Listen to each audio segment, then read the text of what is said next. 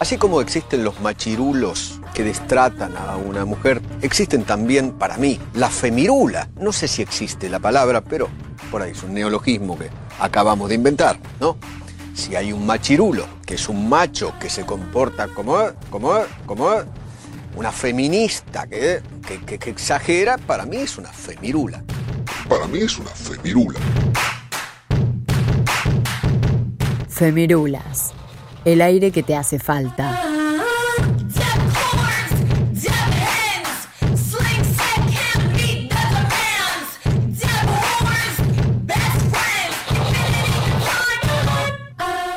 Hoy decido habitar nuestro lenguaje como un acto de resistencia, de rebeldía, habitarlo para hacer justicia, habitarlo con compromiso y con entusiasmo, habitarlo con E o X o arroba, pero siempre con las ganas de construir un mundo mejor, más libre, más diverso, más equitativo, más sororo y sobre todo más inclusivo. Voces del taller ¿Esa palabra no existe? de Lucía Peirano.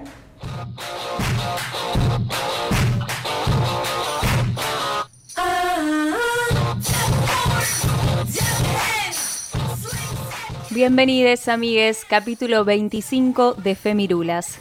En este episodio vamos a profundizar en algo que estuvo presente en todos los capítulos anteriores, pero hoy lo queremos ampliar, analizar, problematizar y debatir. Esas cosas que hacemos en Femirulas en todos los capítulos. Hoy hablamos de lenguaje inclusivo. Desde niñes nos enseñan que hablar en masculino es lo mismo que hablar para todes. Pero un día alguien dijo, no, si hablas en masculino, no me estás hablando a mí también. Y de repente algo que creíamos que era simple, inofensivo, mostró su verdadera cara. El lenguaje construye sentido, y si un lenguaje es únicamente masculino, está oprimiendo y está invisibilizando. Hoy, hablar con lenguaje inclusivo se transforma en un acto político. Es una decisión y es un acto que a veces hasta nos cuesta, y está bien que así sea, porque romper con una estructura lingüística que aprendimos desde la infancia no es para nada fácil. Vamos a analizar por qué genera tanto rechazo en las salas conservadoras, por qué lo llamamos inclusivo, por qué es necesario aplicarlo y cuáles son las consecuencias si no lo hacemos. En este capítulo nos acompañan Sol Minoldo, socióloga, doctora en sociales e investigadora del CONICET, y Lucía Peirano, profesora en ciencias antropológicas en UBA, investigadora y coordinadora de talleres sobre lenguaje inclusivo. Les doy la bienvenida, capítulo 25 de Femirulas, lenguaje inclusivo.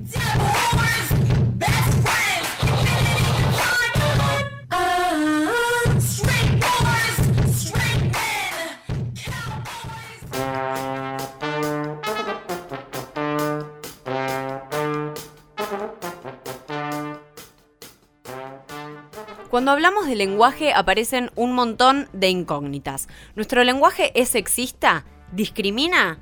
¿Se puede modificar? ¿Está bien denominar lenguaje inclusivo a un lenguaje no androcéntrico o no binario? Comenzamos por lo primero y le preguntamos a Lucía Peirano, profesora de Ciencias Antropológicas en la UBA, investigadora y coordinadora de talleres sobre lenguaje inclusivo, cuándo fue que empezó a cuestionarse el lenguaje y cómo cambiaron los reclamos desde ese momento. El cuestionamiento al uso sexista y androcéntrico del lenguaje claramente viene de la mano del cuestionamiento a las estructuras de dominación que, los feminismos vienen marcando hace tiempo. Podemos mencionar algunos antecedentes eh, en Argentina, la revista Feminaria en los años 80 publicaba un artículo sobre sexismo lingüístico, también desde España eh, feministas, filólogas, lingüistas eh, vienen problematizando el sexismo y el androcentrismo en el lenguaje. Pero yo creo que en los últimos años, finales del siglo XX y principios del siglo XXI, eh, la visibilidad que, cobró el movimiento del colectivo LGBTIQ vino a, cuestionar también ese binarismo, o sea, no solo la necesidad de representación en el lenguaje de las mujeres, sino también de la diversidad sexogenérica y eh, a poner en jaque este, este binarismo. También hoy por hoy eh, las políticas de Estado ¿no? empiezan a, tomar también las formas eh, de comunicación no sexistas, sino androcéntricas. Y hoy por hoy las formas en que nos comunicamos marcan una retórica y una eh, reflexión previa a las estructuras, eh, sobre las estructuras de poder que rigen nuestra sociedad. Bueno, voy a empezar para, parafraseando a Foucault, quien dijo donde hay poder hay resistencia, y acá podríamos decir donde hay lenguaje hay cuestionamiento, ¿no? Va cambiando la cultura y el lenguaje debe cambiar también. Como nos dice Lu, el lenguaje inclusivo representa un cuestionamiento de las estructuras de dominación, que hoy se hizo más masivo y por eso lo estamos hablando también acá, pero como también nos decía ella, viene mínimo desde los años 80 con la revista Feminaria y otros ejemplos. Eh, el lenguaje inclusivo representa como mínimo el cuestionamiento de la existencia de dos únicos géneros que por mucho tiempo nos vendieron, ¿no? Esta idea totalmente especista y real. Eh, y empezamos a ver también los agregados y las connotaciones que tienen las palabras de acuerdo al rol que le atribuyen. Creo que esto lo hemos hablado las femirulas entre nosotras y si no lo hablamos acá lo hago público, que es esa publicidad de un gran supermercado que tenía, eh, estaba tratando de vender unos juguetes que decía de campeón por un lado para los varones cis, digamos, y C de cocinera para las mujeres cis. O sea, hablemos de poder, si ahí no está explícito, decime dónde está. Eh, estos cuestionamientos, tenemos que decir, son altamente necesarios, y no solamente por, por estos, este, por estos ejemplos que estamos dando, sino también porque el lenguaje dignifica, identifica y subjetiviza a las personas, ¿sí? Y acá voy a contar una pequeña anécdota muy personal y que me pasó hace poquitas semanas y que creo que viene también a colación un poco a lo que estamos hablando que es que estamos organizando unos cursos en uno de los trabajos que tengo y cuando teníamos que dar la bienvenida, si bien era personalizada, por ejemplo, no sé, eh, bienvenida Julieta a tal lugar, empezamos a poner el bienvenido con X bienvenido tal, no importa el nombre que tenía atrás. ¿Por qué? Porque uno no sabe la autopercepción que tiene esa persona. Entonces, bueno, como empezar a aplicarlo, ¿no? De a poquito. Y creo que ese es un poco lo que el lenguaje inclusivo eh, implícitamente nos está diciendo, ¿no? Que no determinamos y que aceptamos la autopercepción de cada una, de cada uno y de cada una. Como dije al principio, romper con nuestra estructura lingüística no es nada fácil. Y como todo cambio, genera resistencia. A Lucía le consultamos por qué cree que molesta y hay tanta resistencia respecto al lenguaje inclusivo. Las resistencias a las transformaciones en cuanto a la ampliación de derechos siempre aparecieron por, parte de un sector conservador de la sociedad. Yo creo que, hay mucha desinformación y poca empatía sobre las desigualdades sociales y estructurales que históricamente existen en nuestra sociedad. Eh, si pensamos algunas preguntas disparadoras eh, sobre si te incomoda la desigualdad en el lenguaje, qué significa incluir, si lo que no se nombra no existe y quién autoriza la invención de las palabras, eh, ahí podemos empezar a, a ver cómo cierto sector que siempre se sintió adentro y siempre sus derechos fueron garantizados y que están llenos de privilegios, eh, todo esto no les parece relevante, o sea, estos cuestionamientos, políticos y simbólicos no les parece relevante. Eh, siempre existieron los guardianes del orden y, cuestionar eh, el, el uso sexista y androcéntrico del lenguaje implica revisar un montón de estructuras y un montón de desigualdades que vienen detrás. Eh, yo siempre digo que el lenguaje es la excusa para revisar unas cuestiones mucho más profundas, pero que se legitiman y que se representan desde el lenguaje. Generalmente, las resistencias ante todo lo que amplíe derechos, ante todo lo que genere diversidad, tiene a este Darth Vader preparado para negarse rotundamente, que es el conservadurismo. Y a mí lo que más loca me pone muchas veces de estas discusiones es que justamente es muy difícil tener un debate. Acá Luciana en el audio que nos comentaba nos cuenta algunas preguntas para hacerle, por ejemplo, a una persona que se niega al lenguaje inclusivo. Y generalmente lo que te vas a encontrar del otro lado es una persona que te dice, ¿por qué no? ¿Por qué no me gusta? ¿Por qué no? Porque me parece una huevada. No, me parece que no tiene nada que ver. No tienen argumentos para realmente sostener el por qué no usar el lenguaje inclusivo. Y sin embargo, todas las personas que estamos militando la, la importancia de usar un lenguaje que no sea sexista, tenemos una batería de material para decirte por qué es necesario cambiar las estructuras del lenguaje y por qué se vuelve hasta violento. Y del otro lado, no solamente que encontrás una resistencia, sino que encontrás una resistencia súper terca que no te puede, no te puede argumentar por qué está tan en desacuerdo y por qué le genera tanta indignación.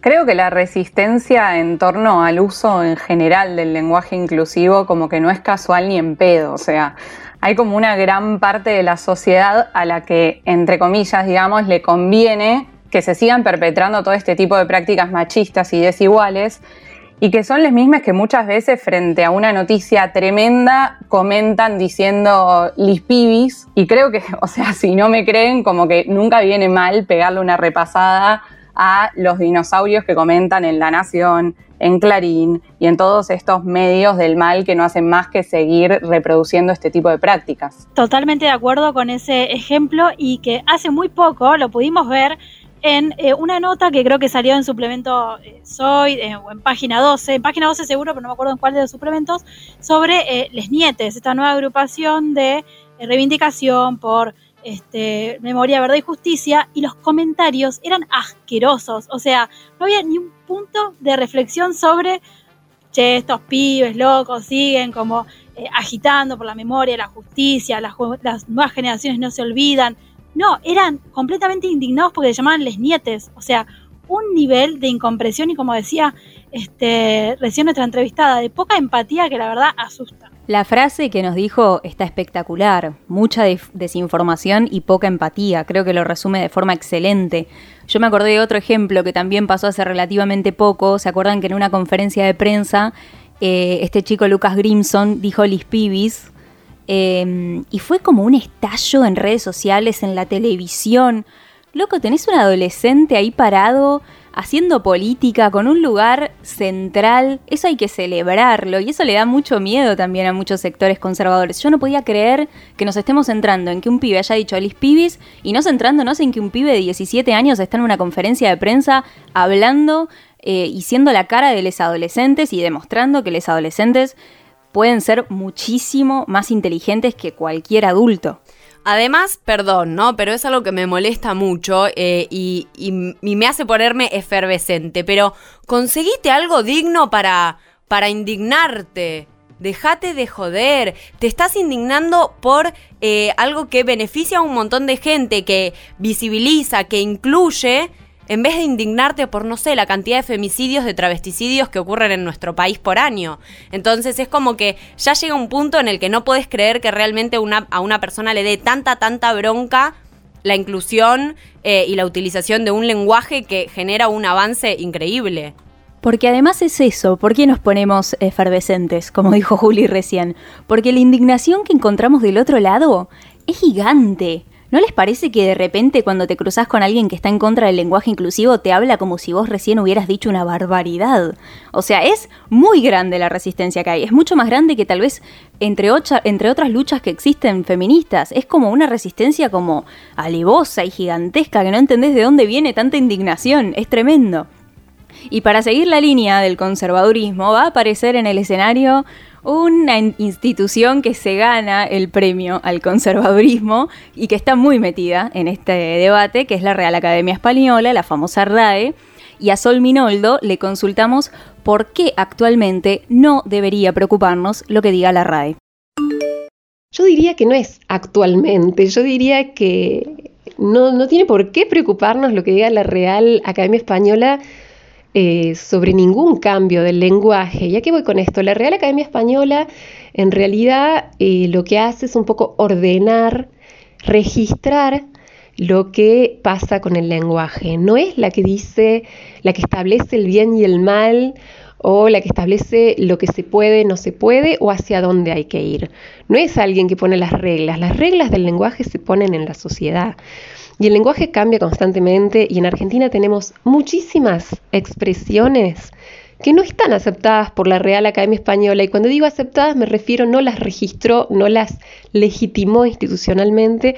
Y eso no tiene ninguna significación para su uso y para su validez como forma de comunicarnos.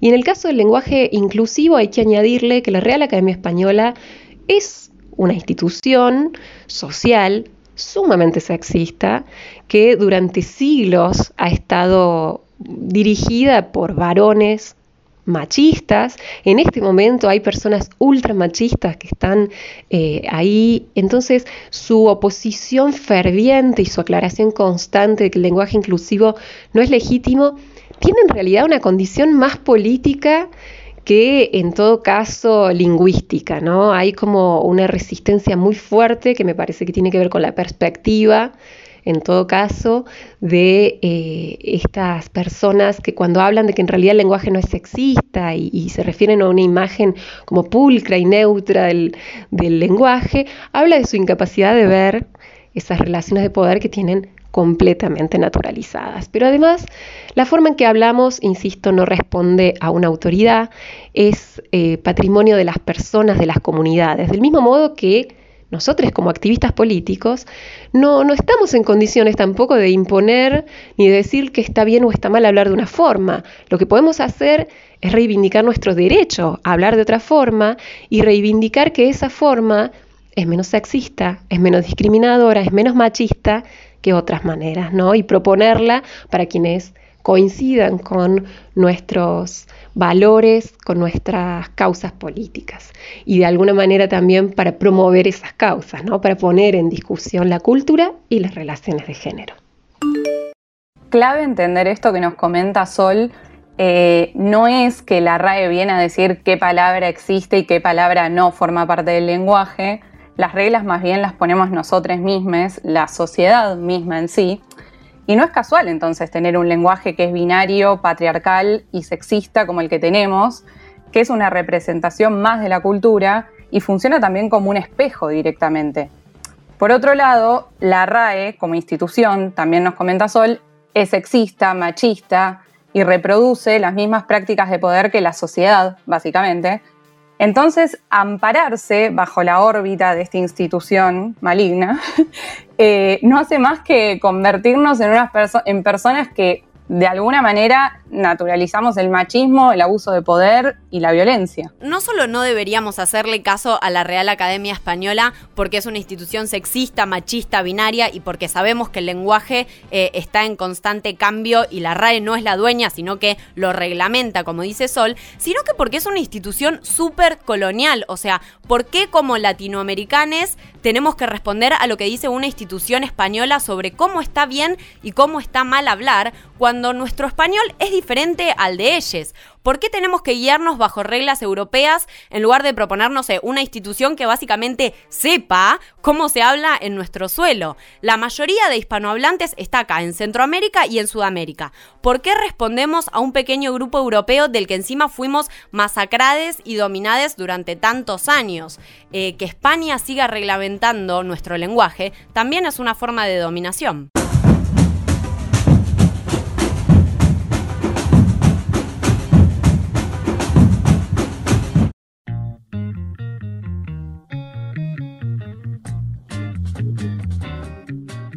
En muchas carreras sociales, sobre todo en las que tengan que ver con la comunicación, a los estudiantes nos hacen estudiar los diferentes niveles del lenguaje, cómo analizarlos, nos hablan del nivel fonético, del morfosintáctico, del léxico y del semántico, que es el que acá más me importa. El semántico tiene que ver con los significados de los signos lingüísticos y qué hacemos las personas con esos significados. Entonces, ¿qué pasa si el significado se agotó? ¿Qué pasa si queda antiguo?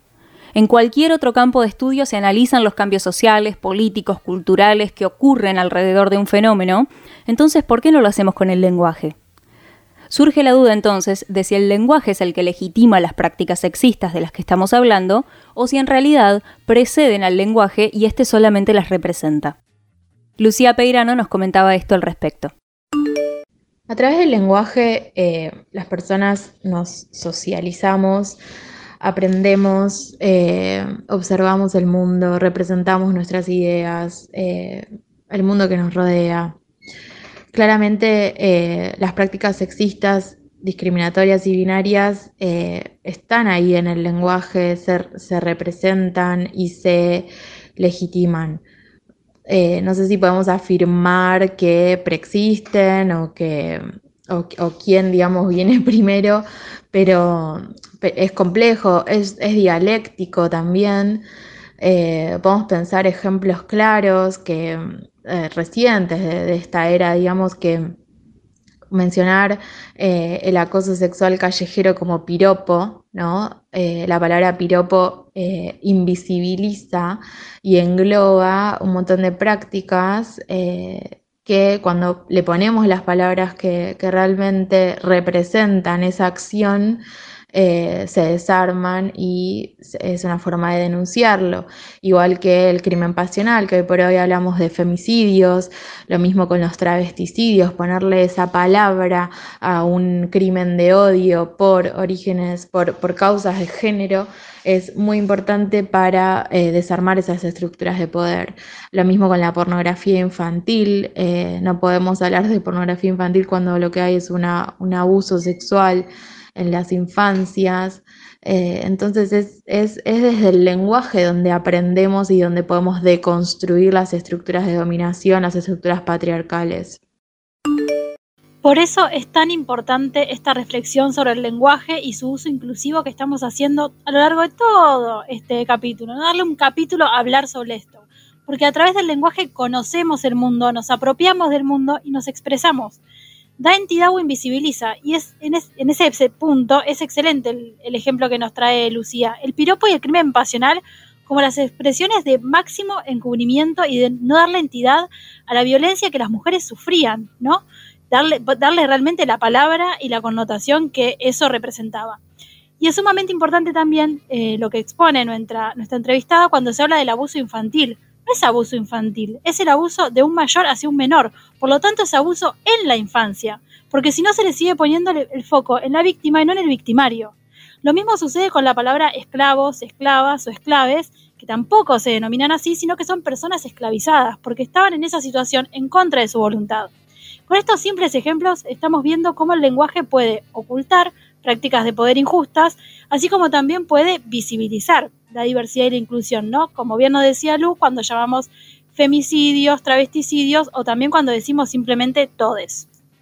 Me quedó en la cabeza además esta frase que dijo de ponerle palabras que realmente representen lo que está pasando, como estos ejemplos que acaba de dar la jefa, o se me vienen también a la cabeza expresiones que tenemos, que si uno se pone a pensar, te vas a dar cuenta que muchísimas expresiones invisibilizan, oprimen, hasta son discriminatorias. Y no estoy hablando de una expresión violenta gigantescamente, estoy hablando de un lenguaje discriminatorio que puede ser, que puede ser decirle lápiz color piel al color eh, rosita ese que teníamos en el colegio que puede ser ayudar a mamá cuando alguien de la familia se levanta a lavar los platos. No estás ayudando a mamá, estás ayudando a, la organización del hogar. Eso no es un lápiz color piel, es un lápiz color rosa. Entonces, todas esas mini cositas, no creo que todas las personas que lo digan sean malvadas. Son personas que siguen utilizando el mismo lenguaje que usamos. Eso también es ir deconstruyendo el lenguaje. Eso también es romper el lenguaje sexista hablar muchas veces, como dijimos acá en, otros capítulos, hablar de menstruación y no de me vino o de estoy con Andrés, eso también e, es, ir deconstruyendo el lenguaje y, de romper con eso. Entonces, es, es, un gran todo lo que hay que romper y es gigantesco y, y vuelvo a repetir, entiendo que sea súper difícil también, para nosotras también muchas veces es re difícil, pero es parte de la revolución es parte de, esta subversión simbólica, que es el próximo tema que les quiero contar, porque para hacer este programa leímos una nota que se llama La lengua degenerada, la publicó El Gato y la Caja y la escribió Sol Minoldo, nuestra entrevistada, junto con Juan Cruz Bailán. Es una nota que recomendamos mucho y que además después de leerla nos surgieron algunas preguntas sobre algunos términos que se desarrollaron ahí. Uno era la subversión simbólica. La categoría de subversión simbólica es un concepto de un sociólogo francés, Pierre Bourdieu, que eh, lo que habla es de que en la sociedad tenemos diferentes formas de, capitales ¿sí? que nos dan ventajas y nos dan la posibilidad de ejercer el poder. Eh, uno de esos capitales es el simbólico y él desarrolla un concepto que es el de la violencia simbólica.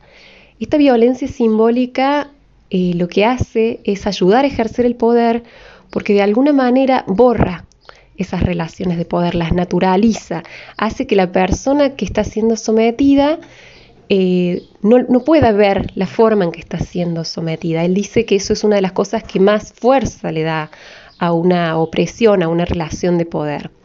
Ahí entra un poco el rol del lenguaje, entre otras cosas, ¿no? Cuando las personas no tenemos ni siquiera la posibilidad de nombrarnos de otra manera, eso ya dificulta que nos podamos pensar en otra posición, en otro rol en la sociedad.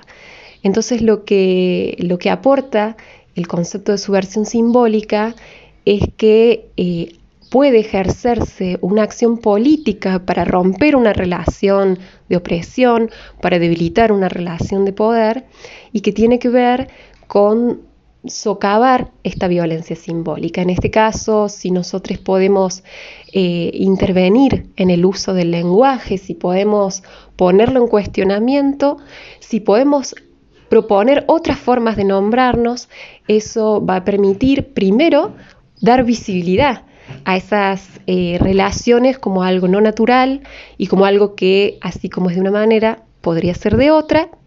Y también le damos a los agentes políticos, en este caso las personas que podrían estar sintiéndose oprimidas o estar siendo oprimidas, les damos la posibilidad de eh, empezar a tener una perspectiva de otro lugar que podrían ocupar y por el que podrían luchar, ¿no? Y si vamos más a la cuestión de la reproducción cultural, podemos pensar que esta subversión simbólica de alguna manera puede un poco cortar esa inercia en la reproducción de estereotipos y de formas de ver el mundo que reproducen estas relaciones asimétricas de poder, ¿no?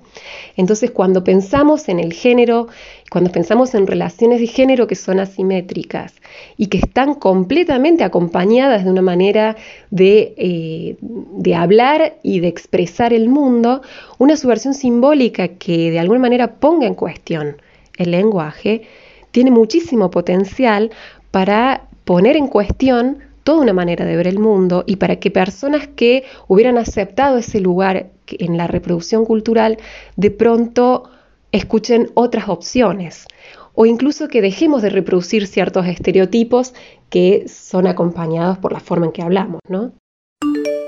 Apareció un concepto que quiero remarcar, que es el de violencia simbólica, que es la que no se ve, la que no se toca, y que por eso en muchos aspectos termina pasando desapercibida o parece que no es tan grave, pero tiene igual de incidencia y gravedad que cualquier otra, quizás aún más porque la naturalizamos, como dice Sol, borra ciertas cosas, como nombrábamos antes.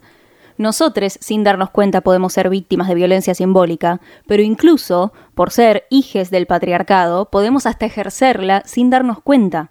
Esto en el lenguaje está más que presente porque, como dijimos, es clasista, es sexista, es discriminatorio en múltiples niveles. Sol Minoldo dijo que de esta forma muchas veces se hace difícil hasta que nos pensemos en otro rol. Y esto es súper importante a la hora de analizar el lenguaje. Está científicamente comprobado, hay estudios sociológicos que demuestran cómo las niñas, por ejemplo, cuando son chiquitas, escuchan todo el tiempo roles importantes que son en masculino, escuchan todo el tiempo que le hablan a los hombres y no a ellas, escuchan todo el tiempo que en un aula de 15 mujeres con un varón tenemos que decirle todos a esa aula, eso invisibiliza, oprime, está sociológicamente comprobado que oprime y que afecta después en todas las construcciones de códigos que tenemos de más adultas. Eso nos afecta, es todo simbólico, por eso es tan importante analizarlo y visibilizarlo. Es simbólico y no lo notamos, pero borra y, naturaliza sistemas que están mal. Bueno, y un poco acá como nos traía eh, Sol a Bourdieu, que es un filósofo que ya nombramos en otro capítulo, en el capítulo de cultura, cuando hablamos de campo cultural y también estas relaciones de poder que se daban. Nombramos antes a Foucault, que también habla de las relaciones de poder. Fíjense si el lenguaje no es poder, ¿no? Y no determina todo esto que también que estaba diciendo Nati.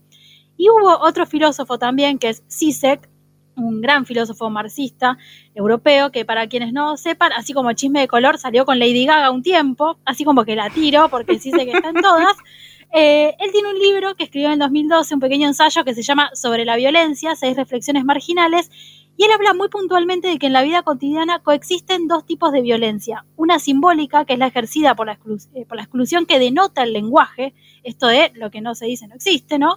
Y la sistemática, que bueno, él habla del funcionamiento de la economía y la política. Pero fíjense cómo el lenguaje estructura y cómo va también marcando los lugares de poder, los roles que cada uno tiene en la sociedad, ¿no? Con esto que hablaba antes de, de las niñas, que para mí es muy interesante mirar eso, hay muchos videos, hay muchos estudios, búsquenlo.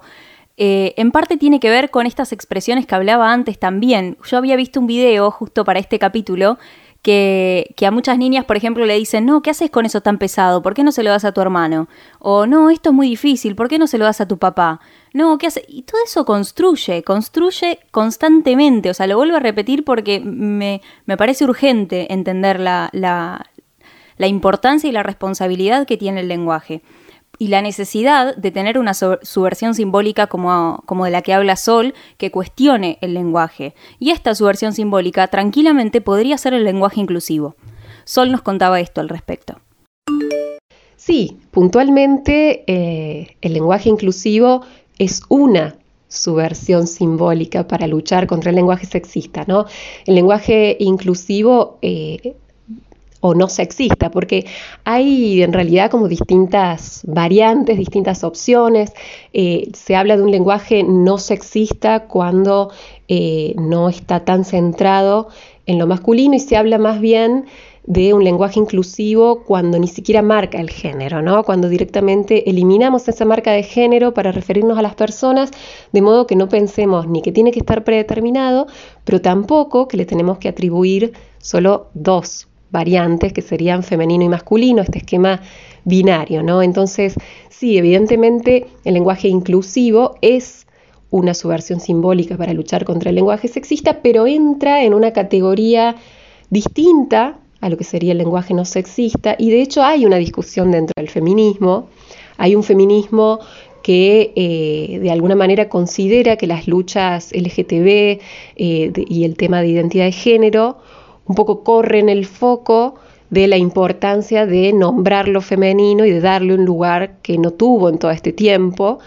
Eh, y entonces se resisten a esta idea de no marcar por género, ¿no? Consideran que es necesario nombrar a las mujeres. Entonces hay como ahí una tensión eh, que de alguna manera yo creo que se salda en esos movimientos feministas que abrazan las causas LGTB y que de pronto sabemos que automáticamente hay una carga feminista en cualquier uso del lenguaje inclusivo y el feminismo evidentemente viene de la mano de nombrar lo que son las causas de las mujeres también y diría principalmente.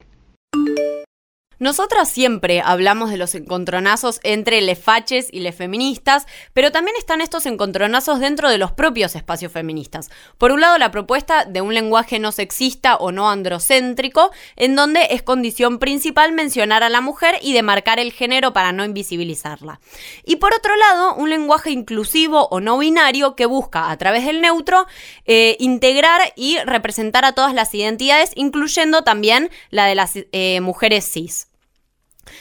Me parece importante resaltar esta dicotomía porque ayuda a explicar un poco por qué nosotras siempre decimos los feminismos, porque es tan diverso el movimiento feminista y tan heterogéneo, tanto en lo ideológico como en los reclamos y en cómo se llevan a cabo esos reclamos, que no puede considerárselo como un único movimiento integral y homogéneo. Em, y sí, existe un punto de convergencia que es generar una subversión simbólica respecto al lenguaje y socavar esos lugares de poder, pero desde diferentes propuestas y con diferentes objetivos. Y hay una cuestión muy importante de entender que, es que si, nos, si el lenguaje es político y nosotros somos sujetos políticos, entonces está bajo nuestra responsabilidad construir un lenguaje que genere igualdad de derechos, que es evidente que al día de hoy no existe.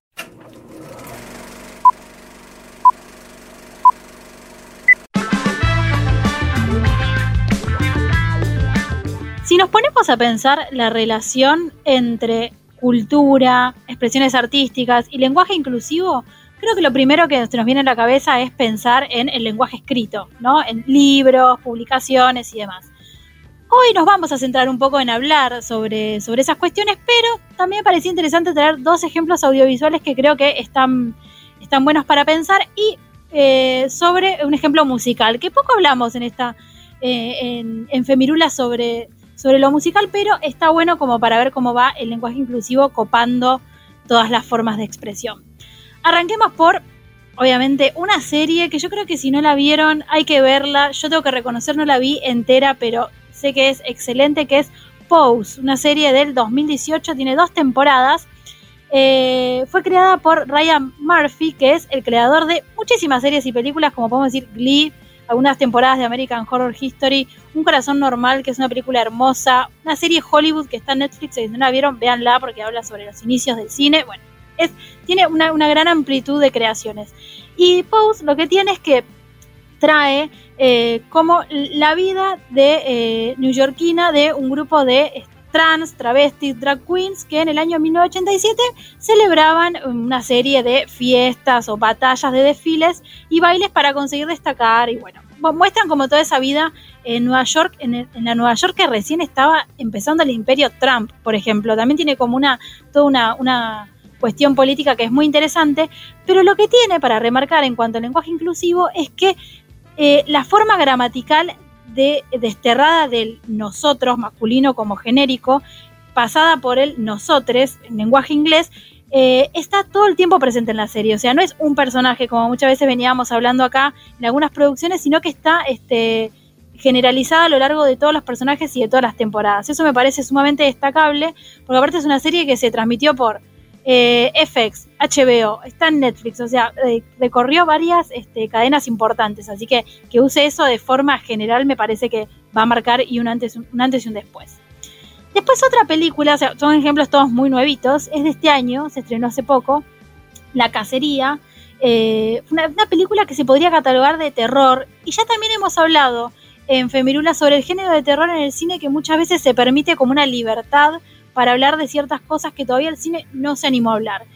Y en este aspecto trae como un mensaje un poco contradictorio. Yo lo dejo a merced de nuestros escuchantes cuando, cuando vean la peli a ver qué les parece. Porque es una película que trata sobre un grupo de jóvenes que de golpe se despierta en un, en un, como en un bosque deshabitado, una cosa así, y otro grupo de, este, podríamos decir, eh, hippie sheep, ¿no? Como una cosa muy este, snob, los cazan porque no representan lo que para ellos eh, la sociedad debería ser.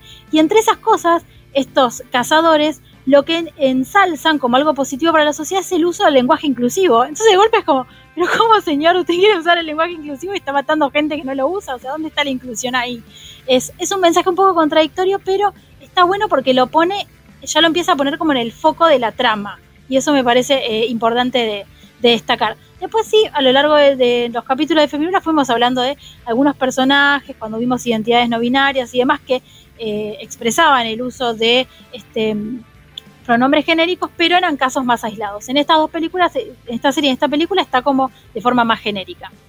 Y después sí tenemos eh, un par de libros. Yo traje nada más que tres como para hablar. Había otros que estaban escritos por hombre, sí, sí, yo no quiero ser mala, pero traté de, traer como algo un poco más este, diverso.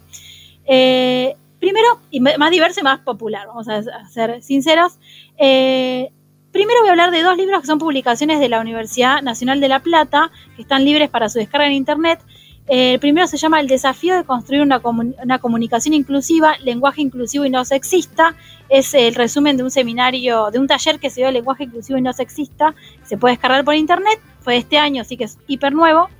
Eh, otro de los libros es Mil expresiones que se usan en la Argentina, que lo que hace es recorrer un poco estas expresiones comunes del lunfardo y demás, e ir deconstruyéndolas un poco también lo que nos decía nuestra entrevistada con esto de la RAE, ¿no? que cosas no aceptó y nosotros seguimos usando y de golpe en el lenguaje inclusivo nos hacemos los fundamentalistas de la RAE cuando no.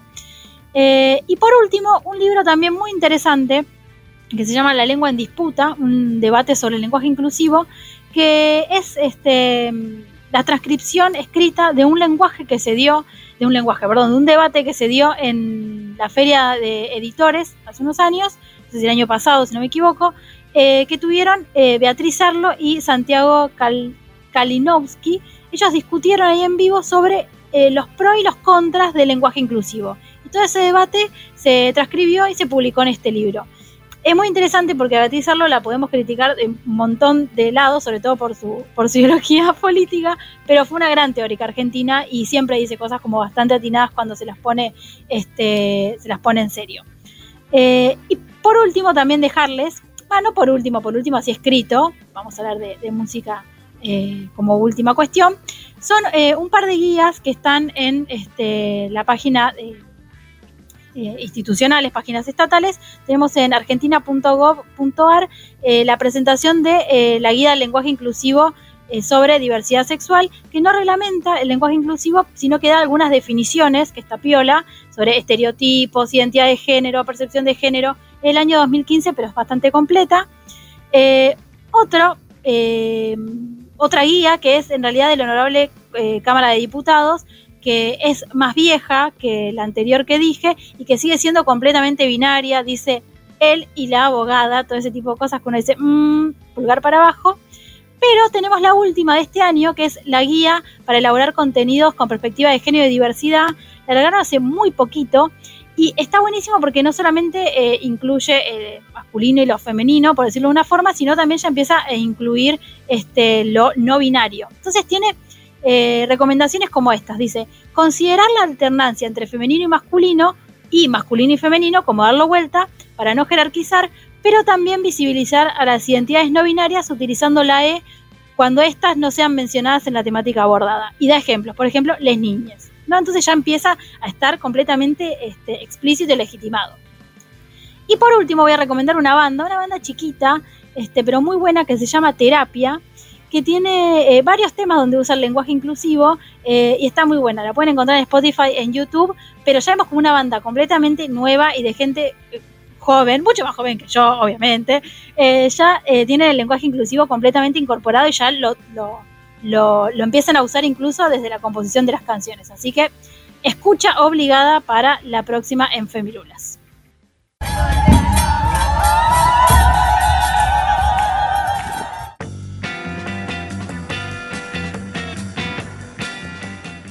Desde el lenguaje construimos sentido. Si invisibilizamos desde el lenguaje, lo hacemos desde las prácticas. Y es desde el lenguaje donde podemos romper con las estructuras sexistas y discriminatorias. El lenguaje inclusivo es hablar de inclusión en una sociedad desigual. Lucía Peirano nos contaba esto al respecto. Cuando hablamos de lenguaje inclusivo, yo planteo ponerle comillas a la palabra inclusivo aunque sabemos que, se, circula de esta manera en el imaginario eh, colectivo y sabemos de qué hablamos cuando decimos lenguaje inclusivo. Eh, pero bueno, resulta contradictorio por varios motivos. Primero, ¿quiénes deciden esa inclusión desde el lenguaje? ¿Quiénes estamos dentro? ¿Quiénes estamos fuera? Eh, resulta bastante complejo definirlo. Eh, yo prefiero utilizar la expresión lenguaje no sexista, no binario o no androcéntrico para justamente denunciar ese sexismo, esa jerarquía eh, de género que existe desde el lenguaje, la invisibilización, eh, el binarismo que existe y que, que si queremos realmente de forma dialéctica, ¿no? modificar las estructuras reales, eh, sociales, en cuanto a la distribución eh, de derechos y de privilegios eh, en nuestra sociedad, que, aún en función del género y, el lugar de nacimiento son diferentes, desde el lenguaje también es importante visibilizarlo. Sería ideal desde el vamos que el nombre de este nuevo lenguaje que se propone sea disruptivo y sea en forma de denuncia, como dice Lucía, del sexismo y el binarismo existente del que según los parámetros establecidos no nos podemos escapar y que sin embargo nosotros estamos proponiendo una nueva forma de relacionarnos eh, o varias eh, que sí permiten nuevas maneras de mencionarnos, de repensarnos y de relacionarnos. Hay una frase que repetimos casi a modo de mantra en Femirulas, que es que lo que no se nombra no existe y lo que no existe no tiene derechos. En este capítulo de lenguaje inclusivo, esta frase cobra aún más vida. A Lucía le consultamos qué opina sobre esto vinculado al lenguaje inclusivo. Lo que no se nombra no existe. Eh, es una frase que también utilizo en mis talleres y me parece fundamental vincularlo a, la reflexión sobre, sobre el uso del lenguaje inclusivo, entre comillas, porque es desde el lenguaje donde construimos sentidos imaginarios, donde construimos el, mundo de lo posible, ¿no? En nuestras formas de observar eh, lo que nos rodea. Y si invisibilizamos desde el lenguaje, también lo haremos en las prácticas, en nuestras acciones concretas. Si pensamos en políticas públicas, tampoco habrá garantía de derechos para aquellas realidades que no se nombran. Y si nos cuestionan si esas palabras no existen cuando utilizamos la E para, para nombrar aquellas identidades no binarias o para generalizar eh, sin distinción de género, eh, tiene que ver con, esto, con, justamente eh, cuestionar las estructuras de poder y, esa gramática que pareciera ser la, la estructura más incuestionable que nos rodea para, esos guardianes del orden, como decimos, y, justamente hay que, hay que nombrar, nombrar, ponerle nombre a todo y, expresarlo y hacerlo eh, propio y tomar la palabra y, y hacerla propia. Desde el lenguaje construimos el mundo y entendiéndolo así, todo lo que no nombremos lo estamos invisibilizando. Como dice Lucía, si lo pensamos en términos de políticas públicas, no habrá garantías para aquellas identidades que no nombremos. Hay una frase en este sentido que me gusta que dice que el que nomina domina y creo que si bien particularmente yo no estoy muy a favor del término este dominación, es cierto que la única forma de poder que existe es para aquello que nombramos y de alguna forma es lo mismo que decidimos visibilizar.